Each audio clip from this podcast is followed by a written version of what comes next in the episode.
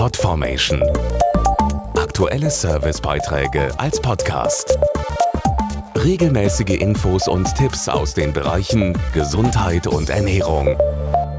Was tun Sie, wenn Sie eine Frage rund um die Gesundheit haben? Wahrscheinlich gehen Sie nicht zum Arzt, sondern erstmal ins Internet, um sich dort schlau zu machen.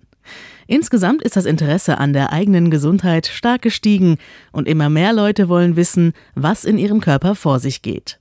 Dazu passt der Trend zum eigenen Gesundheitscheck zu Hause.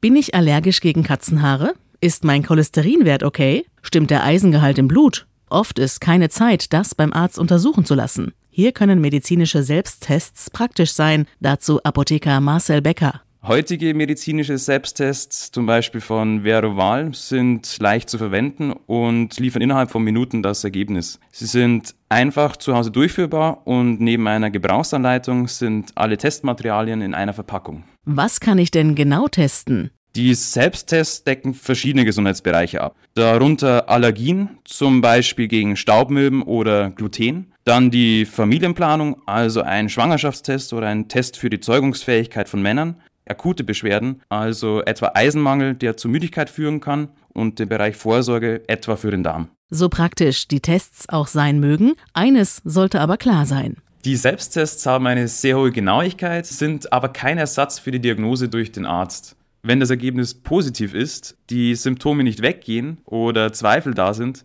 dann gehen Sie am besten zu Ihrem Arzt. Podformation.de Aktuelle Servicebeiträge als Podcast.